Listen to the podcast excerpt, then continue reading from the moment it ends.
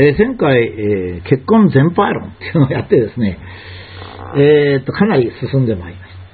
した。一つ一つの錯覚を取っていくということですね。実はあの今までの人生っていうのは非常にはっきりしてたんですね。今から70年前までの人生。えー、1歳0歳から25歳まで女は2人の子供を産む。このあの女が2人の子供を産むといつも誤解されるんですが、えーと、私は子供がゼロ、えー、いないんだけど、1人だけどっていうのがいるんですね。これ関係ないんです。えっ、と、集団でっていうことなんですね。夫婦2人で子供が2人いないと、その国はなくなってしまいますから。だから基本的に2人産むと。これ平均ですね。4人の人もいれば0人の人もいますけど、それは全然構わない。えそれから男は国を守るために兵役をやる。これが1歳、0歳から25歳まで。25歳から50歳までは今度は、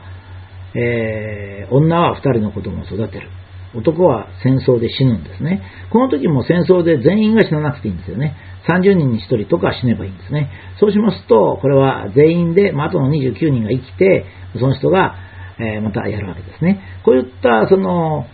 えー、子供を産んで育てるっていう女性の役割と、それから兵役をやって戦争で死ぬっていう男の役割っていうのが、今から70年前までは普通に続いてたんです。長い間ですね。別に男女差別でも何でもなくて、ま、そういう役割だったわけですよね。えー、ところが、戦争がなくなりますとね、これはもうガラッと変わるわけですよね。で、ガラッと変わった後の人生はどういうのかっていうのはまだ誰も言ってないんですよね。で、まあ、ここに軍事ならアメリカ軍に頼んでおくという方法もあるけれどもって言うんです。まあ、あの、例えば日本が戦争に負けたと。それ軍隊なくなっちゃったからアメリカ軍にお願いしますって今みたいに日本にアメリカ軍が駐留してもらって、これは非常に珍しいケースですよね。独立国なのに他国の軍隊がいるって言うんですからね。だけどまあそういう方法もあるけど、人生は待ったなしですからね。だからやっぱり私は新しい時代、つまり戦争のない時代の人生について、やっぱ指針が必要なんじゃないかと思うんですね。で、それで私の今の方法は、まず年というものに対する錯覚を取る。男女というものに関する錯覚を取るということから始めて、社会に貢献するのが人間の生きがいであるかどうかということをかなり慎重に検討したいと。あの人間以外の集団性の動物は社会に貢献することによって生きがいがあり、寿命が続くんですね。まあ普通は寿命がなくなってしまいます。それからやっぱ正しい歴史認識というのはどうしても必要ですね。というのは人生というのは歴史認識が非常に大きな影響を与えます。これも何かの時にお話をしようと思うんですけども、自分の過去、民族の過去というのと一緒に人生を送ってきます。そして、えまあ、男女関係が最も難関なんですが、これを臨時に決めまして、そしてまずはですね、え、戦争が終わって70年経った後の、まあ、日本人のが安心して生活できる、まあ、これが人生ですよと、まあ、いうのを一応合意しとかなきゃいけないんじゃないか。まあ、これがないからですね、あの原子力の問題だとか、変な、その、えー、ほとんど、なんていうかな、あの、政党がないような、異常な事態にもなってるわけですけど、まあ、そういうことになったんだと思うんですね。で、まあ、先ほどのことを繰り返しますとですね、戦争がある時代は非常に簡単だったわけですね。えー、0歳から25歳までの女性は、まあ、2人の子供を産む。そうすると、十月10日かける2ですからね、おおよそ1年半から2年間ぐらいは、まあ、行動が制限されるわけですね。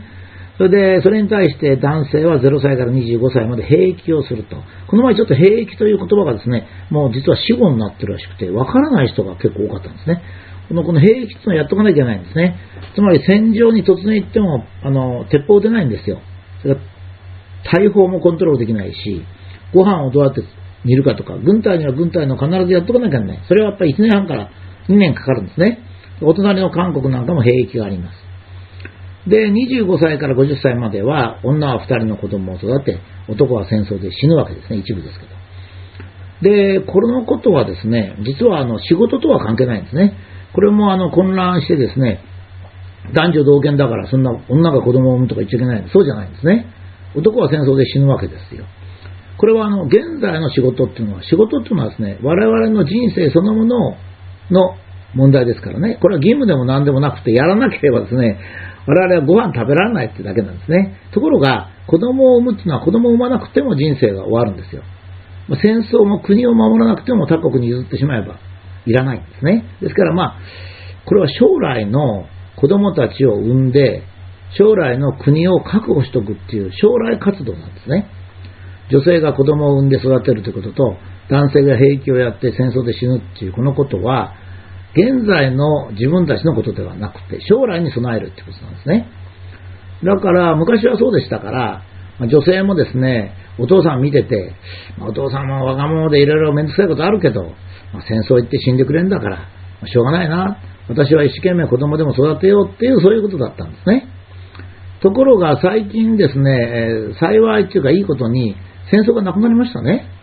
戦争がなくなりますと困っちゃうんですよ。今度は。えっ、ー、と、男性が兵役もなかったら死ぬこともなくなっちゃって、仕事だけになる。仕事っていうのは、現在の我々の、まあ、利己的なことですね。あの、兵役とか戦争とか子供を産むとかいうのは、子供たちのためにやりますから、これ利他的。まあ子供は自分、半分は自分なんですけど、まあ利他的なんですね。ですからまあデディケーションに分類されることなんです。そうするとまあ女性から見ると私だけ子供を産んで子供を育てて男はブラブラしてるからっていうんであなたも育児しなさいよと、まあ、こういうふうになるわけですね。ところがあなたも育児しなさいよって言うと男はまあ何もやることないからしょうがないからはいしますっていうんでイクメンっていうのが登場するんですがこれ本当にいいことなのかってことなんですね。男が本当の女性の付属物になったということなんですが、それで本当にいいのかと、まあ、いうことはですね、少し慎重に考えてみなければいけないんですね。ちょっとこういうとこで話しにくいんですけど、えー、育児を担当している、男が、夫が育児を担当している家庭っていうのはですね、私の調査では、夫婦のセックス回数が、担当してない普通の家庭っていうかな、あの、男が、まあ、戦争してるっていうか、まあ、そういう家庭の、まあ、6割ぐらい、半分ぐらいになっちゃうんですね。まあ、これはですね、そのセックスの衝動っていうのは動物的なんですよ。これは頭で考えるもんじゃないんですよね。ですから、まあ、昼間ですね、赤ちゃんなんかを、まあ、あやしてたりすると、赤ちゃんの、もうすごいスベスベした肌に接しますよね、男性が。と、夜、妻の肌に触れてもあんまり興奮しないかもしれないですよね。ちょっと言いにくいんですけどね。分かってくださいね。あの、それで、まあ、そういうことで、やっぱり性的衝動も減るっていうのもそう、しょうがないんですね。だからまあ、この問題がね、あの、あるんですよ、基礎に。ですから、あの、男女同権だから、あの、子供を男が育ててくれっていうのはちょっと間違ってるんですね、これは。あの、男の仕事がなくなったっていうだけなんですよ。男の社会的仕事っていうか次世代への仕事ですね。これはですね、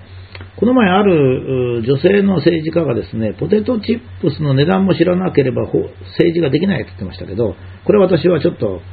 間違った考えだと思いますね。ポテトチップスの値段を知ってるようでは国は守れないんですよね。やっぱ国を守るってことになると長期的に中国とかロシアとかアメリカと対抗して、まあ、つまり日本の子供たちに現在の日本の国土を守ってあげる必要があるとすればですよ。それはやっぱりポテトチップスの値段を知ってるようじゃダメなんですよ。やっぱり歴史とか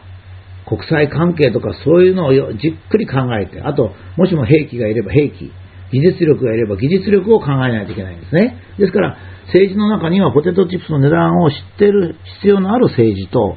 ポテトチップスの値段を知らない必要のある政治が2つある。それをですね、まあ別に男女がいがみ合うわけじゃないですからね、どうやって考えていくのかということだと思うんですね。